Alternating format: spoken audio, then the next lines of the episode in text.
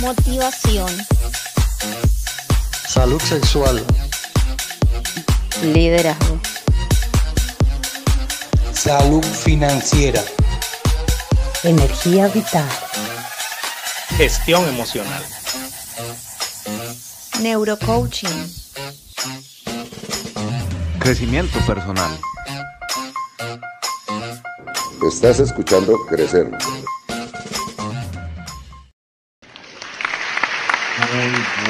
Días, muy buenas tardes, muy buenas noches. Bienvenidos a este nuevo podcast acá en Crecer.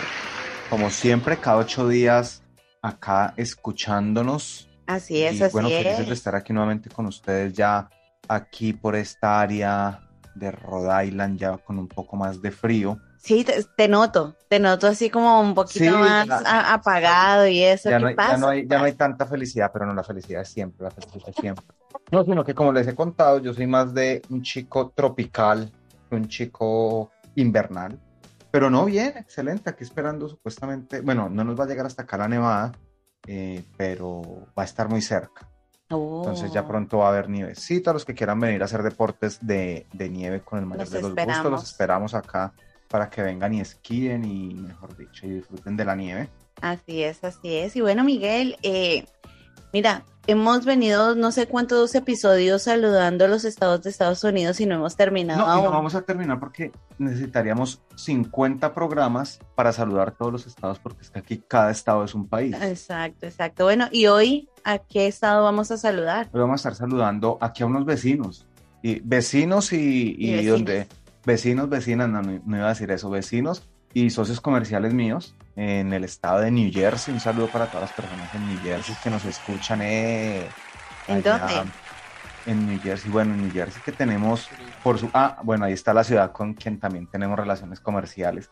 Un saludo para las personas que nos escuchan en Clifton, en Jersey City, en Absecon, en Bunton, en... Uy, esta me la pusieron difícil, en Hackett, Hackettstown, en Cliffside Park y por supuesto no puede faltar nuestra gente de Newark. Un saludo para las personas del Consulado de Colombia se emocionaron, se emocionaron. Se emocionaron. Un saludo para todos allá, que esta semana precisamente terminamos el proyecto que estábamos haciendo allá. Excelente participación, gracias a todos los, los facilitadores que tuvimos, concursos maravillosos, teatro, fotografía, Cocina, postina, liderazgo, eh, educación de la educación sexualidad, de la sexualidad y, y se me va una. eh, eh, eh, em, Ay. productividad. Y productividad. Y productividad, excelente todos los asistentes, muy chévere toda esa gama de talleres que se dieron y pues bueno, espero que les hayan gustado y pronto esperamos estar haciendo nuevamente y pues bueno, a mis clientes de, de Vice Bridge en New Jersey también un abrazo. Así es, Bueno. así es. Bueno, Miguel, como todos los episodios aquí de, de Crecer Evoluciona, hoy a quién tenemos? Bueno, hoy vamos a estar con una invitada genial que cuando me dijeron el tema, yo dije, ¿qué es eso? Y me dijeron, espérese a que empiece el tema. Y yo, ok, ya estaba ansioso por escuchar el tema. Vamos a estar hoy con Roxana Corcuera. Roxana, bienvenidísima, muy buenas noches. Buenas noches, muchas gracias por la invitación, Miguel, Angie. Gracias a su podcast de Crecer, me siento afortunada de estar el día de hoy aquí con ustedes. Ay, bienvenidísima, bienvenidísima. Y bueno, como el tiempo es oro y el tema es un tema nuevo que traemos aquí en Crecer, primero que todo queremos saber quién es Roxana. Cuéntanos un poquito de ti. Bueno, eh, soy peruana, vivo hace 30 años aquí en la Florida. Da la casualidad que antes de llegar a la Florida eh, también fui y estuve viviendo en New Jersey muy poquito. Eh, sí, en Parsippany. Felicidad. Muy- un saludo para los de, para los de dónde, Parsippany. Parsippany, así que vamos a mandarle un saludo a la gente de Parsippany también por ahí. Eso, uh, Viajo todos los años casi a pasar las navidades con mis tíos todavía allá. Eh, es muy bonito, me encanta. Acabo de, de estar ahí precisamente hace un par de semanas. Eh, viajé un día, eh, me fui tempranito en la mañana y me regresé por la tarde. Un viajecito loco, pero me fui a abrazar con mis primas por allá. Eh, muy bonito, sí me gusta. Y bueno, eh, tengo dos hijos, estoy casada hace 27 años y tengo dos, dos varones, uno tiene 23, el otro tiene 22, el más pequeño que para mí siempre va a ser mi pequeño, los dos, em, está dentro del espectro del autismo.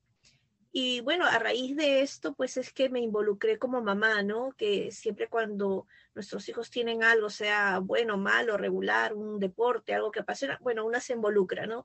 Y llegas a hacerte experta en eso porque así somos las mamás. Por lo menos nosotras las mamás latinas somos que comenzamos a hacer y investigar de todo, ¿no? Entonces, este, y así empezó realmente lo que es Roxana eh, aquí en Miami. eh, con todo lo que es el autismo. Hace cinco años creé una fundación eh, donde me di cuenta de que los chicos por los seguros no cubrían, eh, tanto seguros privados como públicos, no cubrían terapias como la música, el arte, quinoterapia, eh, los dolphin y en fin, este, muchas otras terapias también que ahora hemos descubierto en este último año, como es la de neurociencias y nuevos médicos que he tenido el contacto de conocer aquí, eh, que han venido de España precisamente en estos últimos meses a Miami. Y bueno, eh, así que me involucré con esto de la fundación.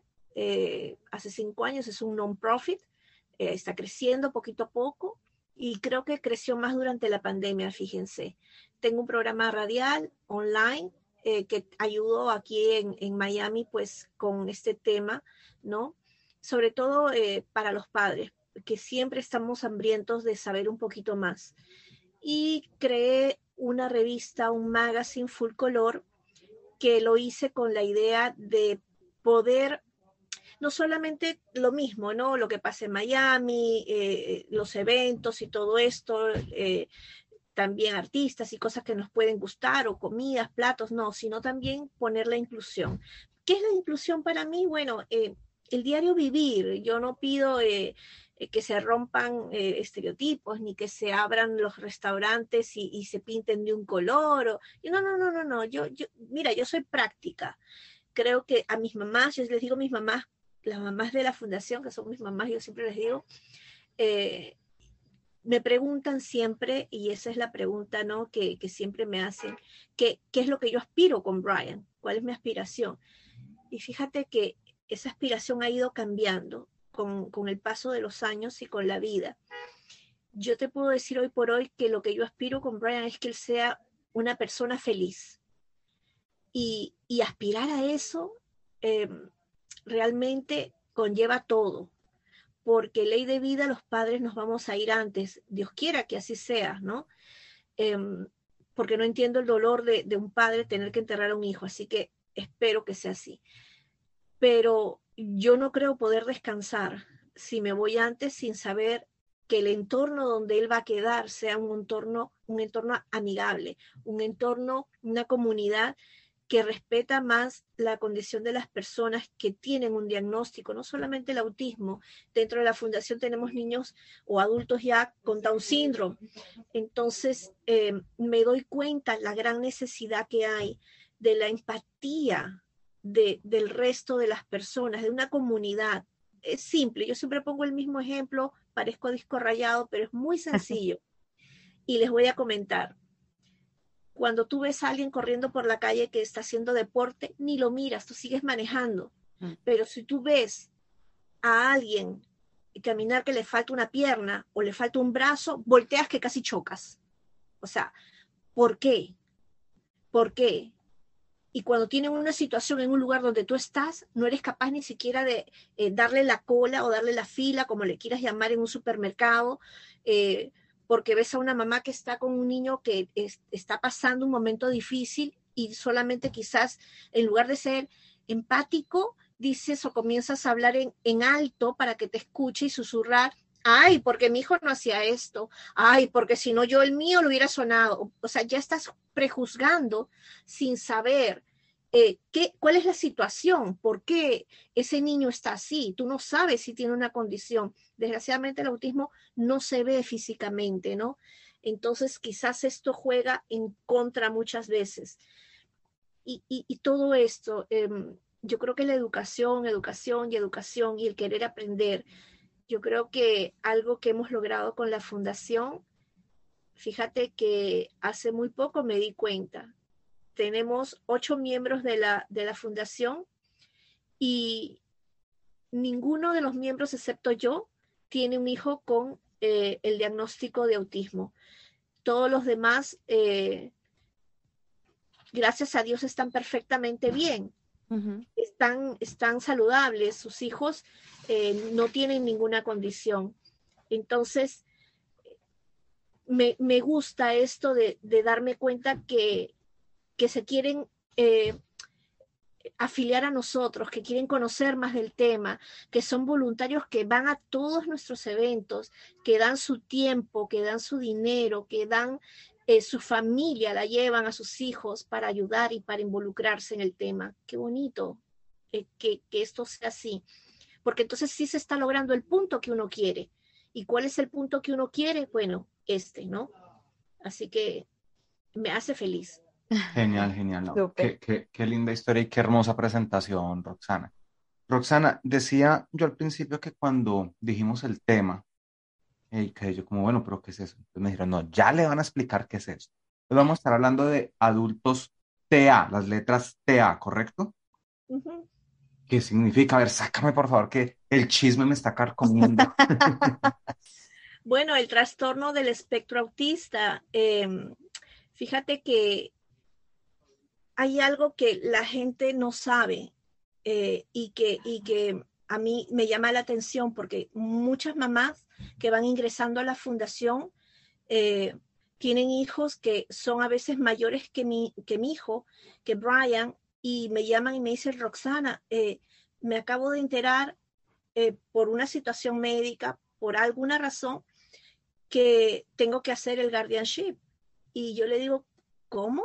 Mamás que tienen hijos de, de 25, 27 años. Y ¿Cómo que no sabes? ¿Cómo, ¿Y qué has hecho todo este tiempo? ¿Cómo has hecho? ¿Cómo tu médico no te ha dicho nada? ¿Y qué es esto? Bueno, aquí la mayoría de edad para poder eh, comprar alcohol o, o consumirlo en, una, en, una, en, un lugar público es 21, uh -huh. pero realmente la mayoría es a los 18. Entonces, cuando ya tienen 17 años y van a cumplir los 18 años, es cuando los padres tienen que pedir ante la corte la custodia legal o la tutoría legal de su hijo. Eh, entonces, esto es lo más importante que tienes que hacer. Muchas veces no lo hacen porque dicen, no, yo creo que él está bien caminado, un poquito más ya no lo va a necesitar, pero no lo sabes. Entonces es mejor hacerlo antes y si después ya no lo necesita, le devuelves todos sus derechos como padre para que él sea autónomo y, pueda tomar sus propias decisiones. Pero si no estás seguro, hazlo antes, porque después es más complicado. ¿Por qué? Muy sencillo. Tuvo un accidente, le pasó cualquier cosa en la casa, tú vas al médico en una emergencia y simplemente no te van a dar ninguna razón. ¿Por qué? Porque tú no eres la custodia legal de ese, de ese joven que ya es un adulto pero que no se vale por sí mismo. Entonces el médico solamente se lo va a decir a él. Muchas veces ellos no se saben explicar bien y no te pueden decir qué le dijo el médico o cuáles fueron las medicinas que tiene que tomar. Entonces, es negligencia como padre el no saber estas cosas. Es muy costoso, pero siempre en cada estado hay personas que pueden ayudar. Hay que buscar en las universidades, parroquias, en fin, donde nos pueden decir, hay organizaciones en cada estado donde también nos podemos asesorar porque cada estado es diferente, pero hay en cada uno. Entonces, buscar esa ayuda que necesitamos. Y llegar adulto es muy complicado porque como padres, eh, lo dije antes, nos vamos a ir primero. Bueno, eh, un seguro de vida, dejarles algo, porque si tú piensas, bueno, él tiene su seguro del Estado y ahí tiene todo y le cubre todo y cuando yo me vaya él tiene un group home y ahí se va a quedar, ok, pero tú crees que los llevan al cine, van a irse, no sé, a Disney o a un crucero o a donde tú los puedas llevar? No. Tú quisieras que toda su vida esté confinado a cuatro paredes, encerrado, ahí, eso es todo lo que tú quieres y aspiras para él en su vida. O sea, ¿qué es lo que tú quieres? Entonces tienes que prepararte y mientras más joven te prepares como padre, pues las cosas van a salir mejor. Creo que esa parte es importantísima. Eh, hacer hacer un grant, ¿no? Para que esa, ese, si tienes un seguro de vida, eh, cuando lo reciba, sea eh, muy, muy bien hecho con un abogado para que no le vayan a quitar los servicios ni el seguro. Porque si no tienes preparado ese documento, automáticamente al recibir una herencia, sea cual sea, pues pierde el seguro. Estos son detalles legales que hay que tomar en cuenta y hay que saber cuando nuestros hijos van creciendo. Eh, e, es importante. Oh, eh, Yo tengo- yo Roxana. tengo una, yo tengo Ok, una pregunta. dale, dale. Roxana, es que me quedó la duda porque decías que cuando ellos tienen 17, ya para los 18 hay que hacer el guardianship, pero esa es la única edad en la que se puede hacer. Por ejemplo, un padre que mm, por desconocimiento no lo hizo, ¿lo puede hacer después de la mayoría de edad? Sí, lo puede hacer después de la mayoría de edad, fuera de que va a ser más complicado, pero sí lo puede hacer. Pero los 17 años es la edad ideal en el que el padre debe de hacerlo. Ok, ok. Entonces entiendo. Bueno, este, este tema que estamos hablando hoy es para, no solamente para ti, si, si tú no tienes un, un hijo o una persona con la que cuidas con alguna discapacidad, pero si conoces a alguien, también es importante como difundir este tema porque, es- porque Claro. es necesario, es necesario que seamos esos agentes de cambio. Estamos hablando de lo que es eh, adultos TEA, que es esa parte de la Trastorno del trastorno autista y de cómo tú deberías o debes empezar a planificar eh, el futuro de aquella persona que independientemente de la edad que tenga, siempre va a depender de ti de una u otra manera. Entonces me parece importante eso. Uno, el seguro de vida que a veces se, se demoniza, ¿no? Ay, es que ya me quieren matar y quieren que yo deje tal cosa, ¿no? Es importante empezar a trabajar eh, en planificar en el momento que nosotros nos sentimos bien para que todas las condiciones, por ejemplo, de los requisitos que son un montón de, de, de los seguros de vida salgan propic- propicios y salgan buenos para, pues, para que esa personita quede con un buen beneficio, empezando por ahí. Y, y fíjate que mientras más joven tú compras tus seguros más económico y si los compras de por vida para que no varíe el precio que tú vas a pagar, o sea, no comprar por comprar tampoco y no querer dejarle pues un millón, dos millones de dólares, no necesitas tanto. Yo creo que lo importante es hacerlo y ver que tú sí lo puedas pagar en tiempos buenos y tiempos malos. ¿no? Yo tengo una anécdota. Fíjate que hace siete años a mí me diagnosticaron cáncer, stage 4, me dieron 10 meses de vida y lo primero que yo pregunté, yo no tuve tiempo ni de llorar, ni, ni de pensar qué me estaban diciendo. Lo primero que yo salí de ahí del médico y lo primero que yo hice fue sentarme en el auto y llamar a mi prima eh, que me había hecho el seguro y le pregunté, mi seguro está bien, mi seguro está bien, está perfecto. O sea, porque yo lo que tenía en mi mente era, no puedo dejar desprotegido a Brian. Entonces, yo creo que esa es la parte más importante y la moraleja, ¿no? Yo creo que me pude recuperar y estar ahora, hoy por hoy, seguir trabajando para él y para otros padres y otros muchachos, porque sabía que, que tenía protegido a mi hijo y que tenía que recuperarme y estar eh, ese tiempo realmente enfocada en mi persona, ¿no? Y, y no ah, eh, que estoy con las quimios y quizás con, con todo ese eh, malestar que uno tiene y frustrado con quién lo voy a dejar a mi hijo. Sí, es doloroso que, que un padre se vaya antes y más cuando tienes un hijo con un diagnóstico, pero imagínate dejarlo sin nada, ¿no? Eh, creo que es más doloroso como padre. En cambio, si tú por lo menos sabes que va a estar protegido y sobre todo económicamente, y también cuando hagan el guardianship, eh, es bueno poner a varias personas dentro. Eh, un error que yo cometí, que después lo tuve que enmendar, fue que me puse primero yo sola porque mi hijo, el, el, mayor todavía estaba muy chico, mi esposo estaba en el trabajo y no tenía tiempo para ir a la corte conmigo pero después lo tuve que enmendar otra vez porque es, si me pasa algo o si yo voy de viaje, tengo que estar pidiendo permiso, entonces es mejor que hayan dos, tres o cuatro personas pues dentro de ese guardianship por si te pasa algo, uno nunca sabe. Y ahí, Roxana, si me equivoco, me corriges porque yo respecto al guardianship no sé mucho, la verdad, sé muy poco, pero hasta donde tengo entendido, listo, tú dejas a alguien que va a estar a cargo de tu hijo, pero lo que tú dices es muy importante y es qué pasa cuando ese padre o cuidador que le duele a la, que le duele la persona falta. Y es muy importante tener en cuenta el will and trust, que es un documento a través del cual yo digo exactamente cómo deben administrar el dinero que yo le dejo a mi hijo, todo eso, porque listo, yo puedo dejar el cuidador que si yo falto llega a pasar, hay dos, tres personas, pero si hay un dinero y desafortunadamente hay que ser honestos y crueles con eso. Muchas veces al momento de haber dineros, unas sumas más grandes, se le daña, bueno, mentira, no es que se le dañe el corazón, la gente muestra quién es realmente. Y ahí es cuando sale la cosa de que entonces ya no van a usar el dinero en, el, en el, muchacho o la, o la, o la persona que, que tiene el, el, la condición, sino que lo cogen para ellos y le dan migajas o miserias a esa persona. Por eso es tan importante el Will and Trust, que es donde dice, esto se va a usar de esta manera para que pues la persona tenga un buen futuro. Sí, fíjate que yo tengo una anécdota con lo del trust y tenía eh, un joven dentro de la fundación, entonces este, el cuidador estaba pidiendo casi cuatro mil dólares para comprar un televisor. Entonces, este, fuimos a ver qué era lo que pasaba, si era porque lo necesitaba, ¿no? Este joven, porque podía tener algo especial, sonido, un video, qué sé yo. Vamos, vamos a ver, todo, todo es razonable, todo vamos a dudar. Pero realmente, primero que nada, que él tenía tremendo televisor, que no necesitaba otro. Y segundo, que eh, a dónde iba a ir ese nuevo televisor tan moderno, ¿no? Entonces, para eso, eh, como tú lo dices, hay un trust. Y, yo diría de que nosotros debemos desconfiar 101% como padres. Eh, ¿Que con dinero te lo van a cuidar mejor?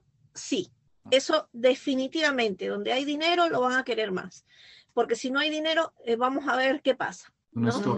Aunque sean tus hermanos, aunque sea tu esposo, tu esposa, el que quede o no quede, porque también eh, ley de vida, si se muere el esposo, se muere la mamá, quien dice la pareja se vuelve a casar. ¿Y qué va a pasar entonces? Porque a la nueva pareja no le va a gustar, porque no, no va a tener ese amor que tú tenías. Entonces, miren, eh, es un tema delicado, es un tema hasta cruel para algunos padres que, o madres que dicen, no, ay, por favor, ¿cómo no? Mi esposo jamás. Mira, tu esposo al mes se está casando.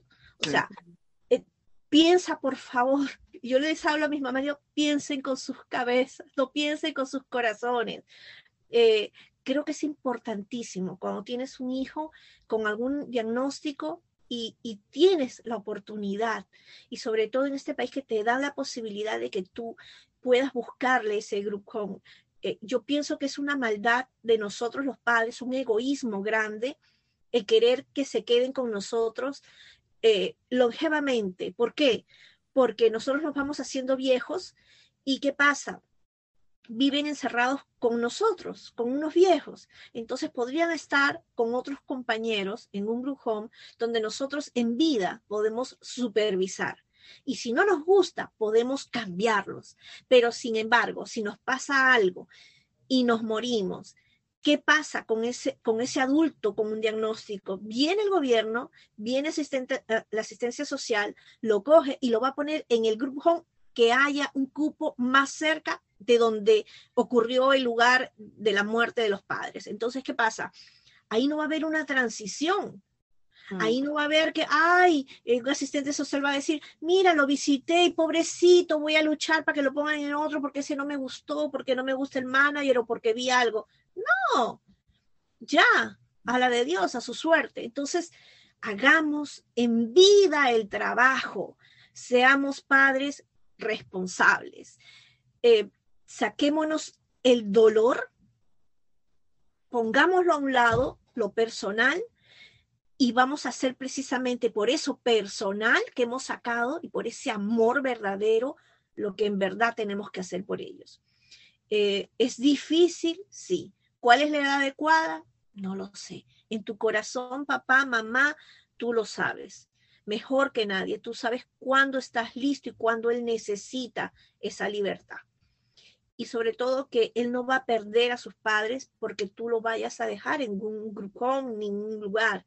No, al contrario, tú vas a seguir supervisándolo, lo puedes llevar los fines de semana a tu casa, eh, puede ser un fin de semana sí, un fin de semana no. Es más, tú te vas a sentir mucho mejor y vas a tener el ánimo para poder incluso viajar, programar un viaje. Todas esas cosas se pueden lograr. Entonces lo puedes preparar para el futuro y por supuesto siempre tratar de buscarle algo que haga, un trabajo, eh, unas pocas horas en algún lugar, prepararlo para la vida que te ayude en la casa a hacer las cosas, no hacerle todo. Ay, que se le cae y después me hace limpiar, no importa. Que limpie, mal limpiado ahí el piso, pero no nos queda de otra, hay que hacerlo.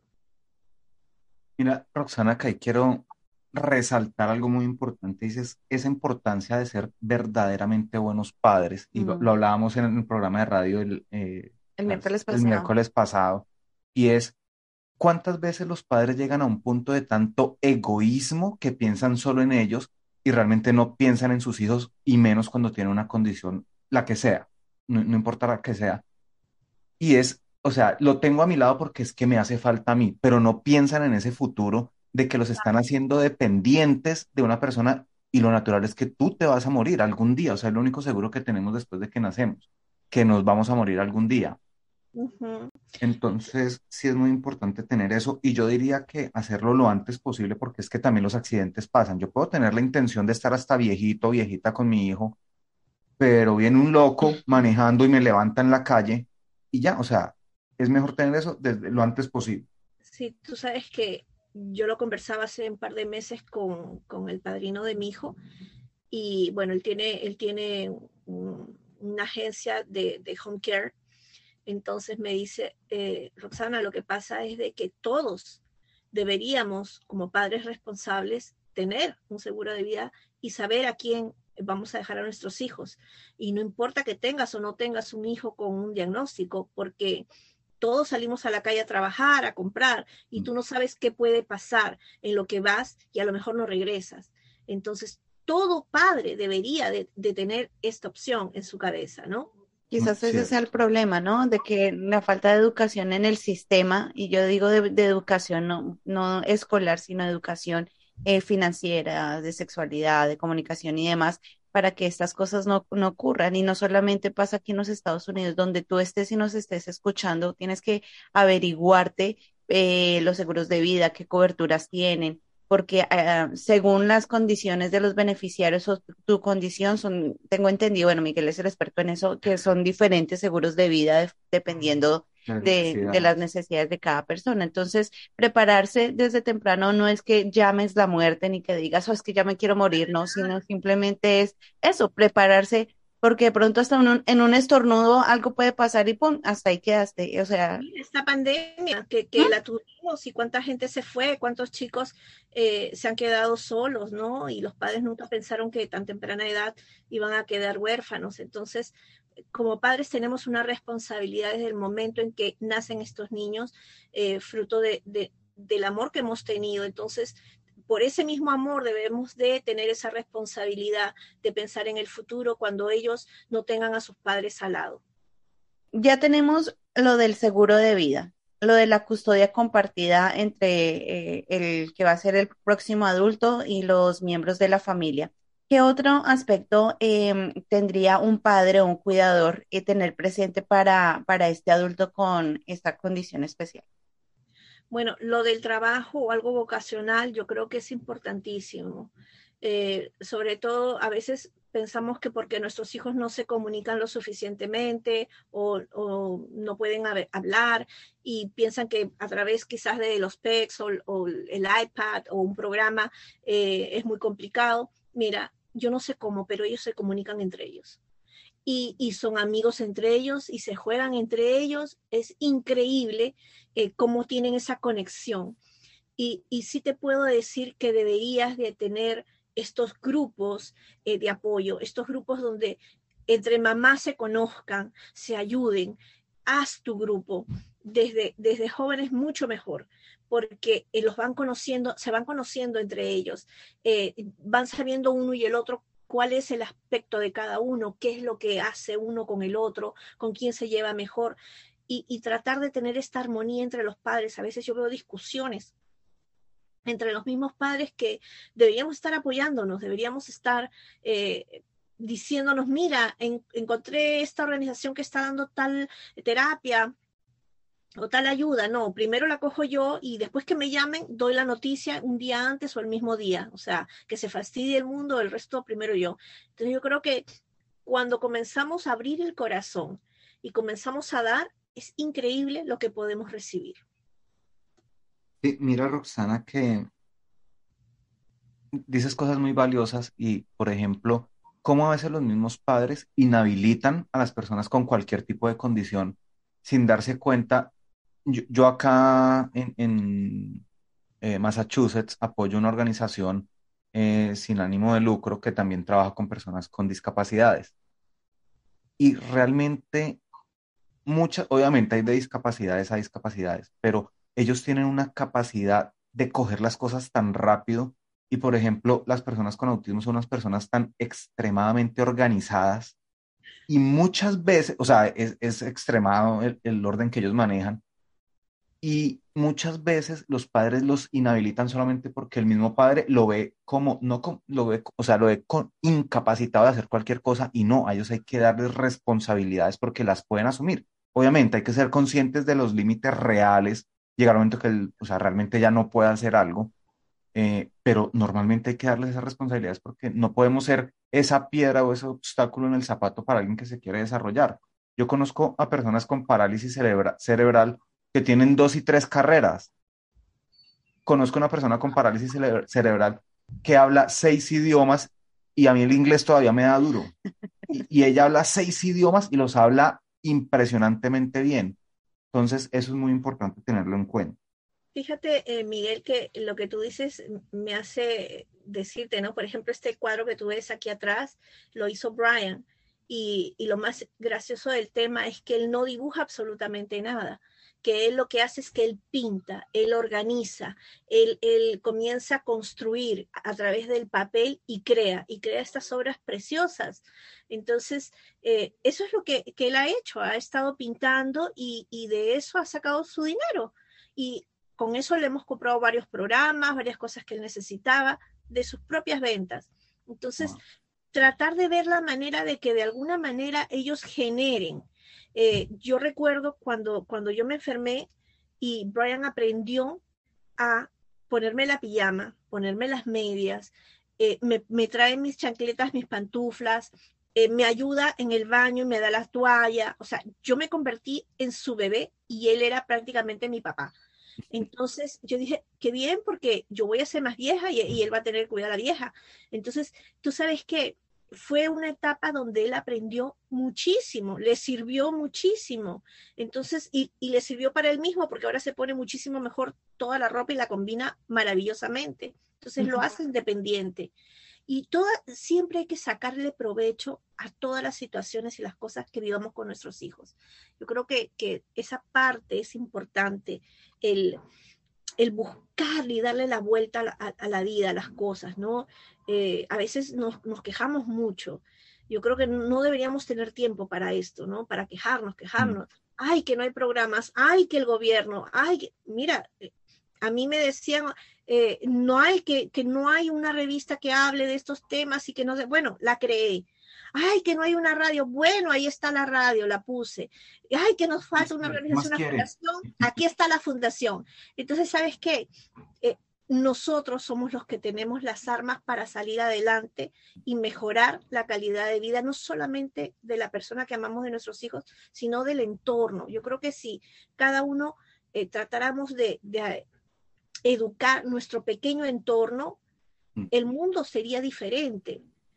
Y no tenemos que querer eh, educar al mundo. Oye, si tú haces tu trabajo en tu comunidad y cada uno lo hiciera, otra cosa estaríamos viviendo. Totalmente de acuerdo, totalmente de acuerdo. Y también lo, lo que es lo importante de enseñarlos a crear esas estructuras de apoyo, ¿no? Porque se necesitan, no nos digamos mentiras, sí, los padres son muy amorosos, muy lo que sea, pero todo ser humano por naturaleza necesita cambiar de entornos de socialización. Entonces es muy importante, por ejemplo, que tú decías que tú no te explicas cómo, se, cómo ellos se comunican, pero lo hacen. Eso es, ahí están creando sus estructuras de apoyo, porque es que el día de mañana, no sé, cuando falte un padre, cuando quizás tengan un problema que no lo quieran compartir con, con sus familiares, porque no necesitan esas estructuras de apoyo para poder tener una muy buena salud emocional, que es importantísimo. Bueno, yo quiero aquí para que las personas que nos están Van escuchando tomando listado vayan por tomando- lápiz y eh, papel. Exacto, vayan tomando. Entonces, paso número uno, seguro de vida. Eh, la custodia compartida, ¿cómo le llaman en inglés? Guar- guardianship. Guardianship. El trabajo ocasional, conseguirles un part-time Ok, medio perdón, tiempo. Guardianship and eh, will and trust. Ah, ¿y cómo es will and trust en español? Testamento y, bueno, el trust transfiere confianza. No sé, me Bueno, corchaste, no sé, me, lo aprendí en inglés. La parte de la custodia, el testamento y esa el parte. Dejémoslo de que en que- el trust. de que cómo tú quieres que se reparta el dinero y bueno, y todo, toda esa parte de, de la, de la parte del seguro y demás. Eh, el trabajo ocasional que también es importante para que empiece a improvisar o mejorar sus eh, habilidades. Eh, la transición en los grupos de apoyo, ¿no? Si tú estás en vida, de una vez empezarlos a llevar a, a grupos de apoyo, cosa de que ellos vayan conociendo su entorno y no tengan ese choque después si algo llegase a suceder, porque emocionalmente eso también debe crear un impacto tremendo.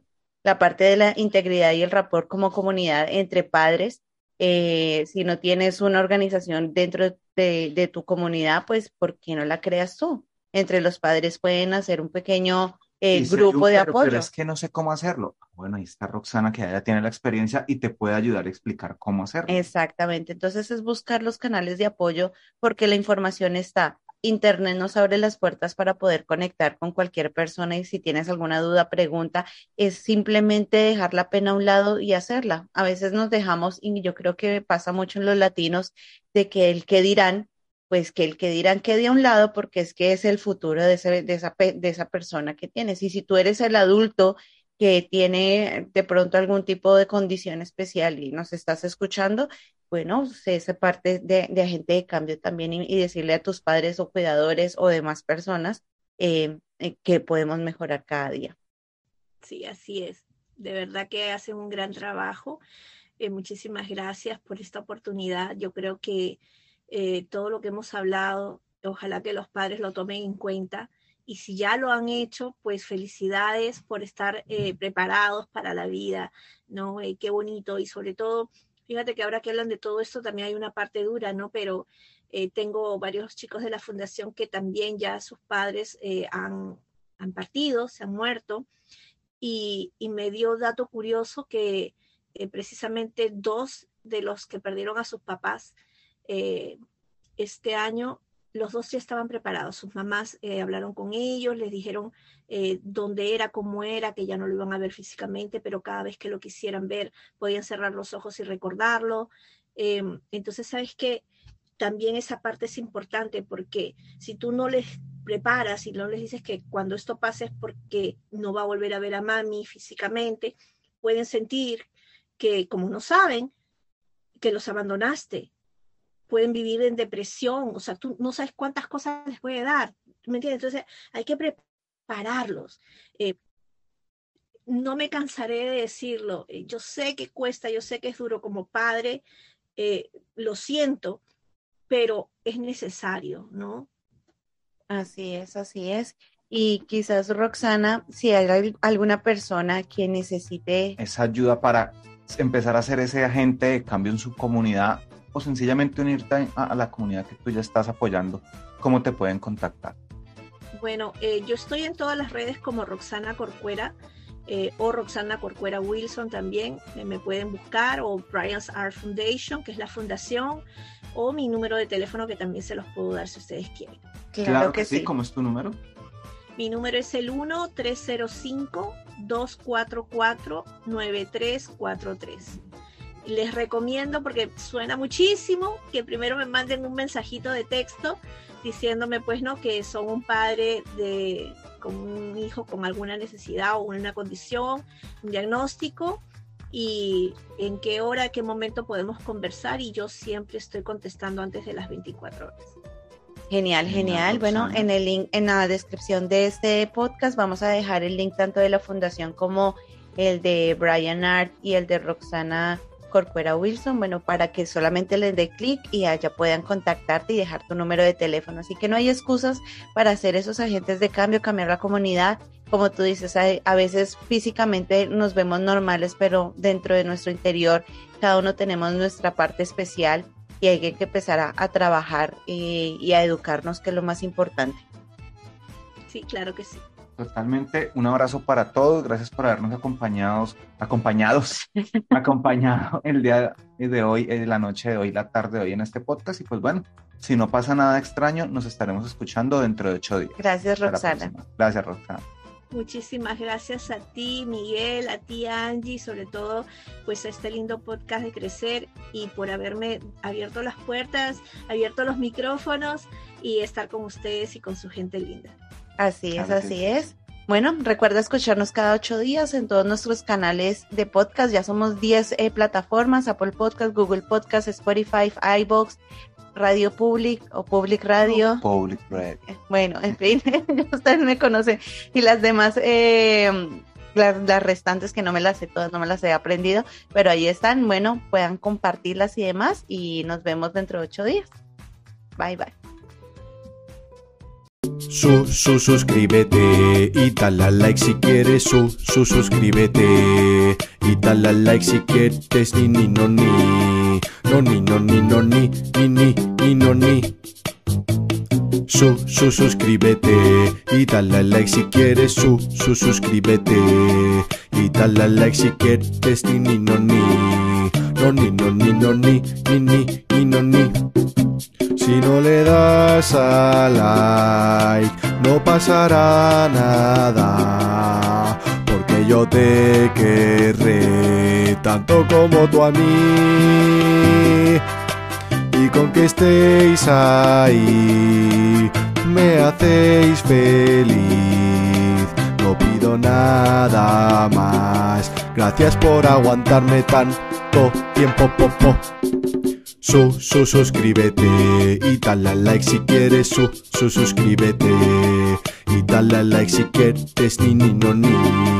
No, ni, no, ni, no, ni. Ni, ni, ni, no, ni. Cuatro años ya y seguís aquí. Eso me hace feliz. Creo que voy a llorar. Ahora en serio, desde mi corazón, os lo agradezco un montón. Na, ni, no, ni, no, ni, ni, ni, ni, no, ni. Sois los mejores fans que uno puede tener, sois los mejores fans. Na, ni, no, ni, no, ni, ni, no, ni, no, ni. No, ni, no, ni, no, ni, ni, ni, no, no, na. No, ni, no, gracias por aguantar tanto tiempo a mi lado, gracias por disfrutar de mi retraso, gracias de corazón. Na, ni, no, ni, no, ni, no,